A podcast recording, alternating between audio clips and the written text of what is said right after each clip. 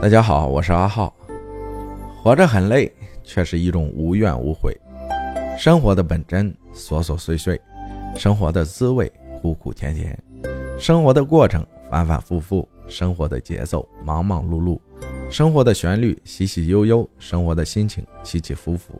活着，其实是一种姿态，没有纷纷扰扰，因为明白要什么，做什么；没有迷迷糊糊，因为清楚我是谁，谁是我。没有冷冷清清，因为懂得阳光的温暖，心灵的彼岸。活着很难，却是一种期盼；活着很苦，却是一种幸福；活着很累，却是一种无怨无悔。活着是一首无言的歌，最美的其实就在身边。总去寻求，可真正得到的往往是最初；总在埋怨，可真正不弃的往往在身后；总想穿越，可真正牵绊的往往是自己。有些风景只是风景，只能静静欣赏；有些情怀只是情怀，只能黯然一笑；有些过往也只是过往，只能让它随风远去。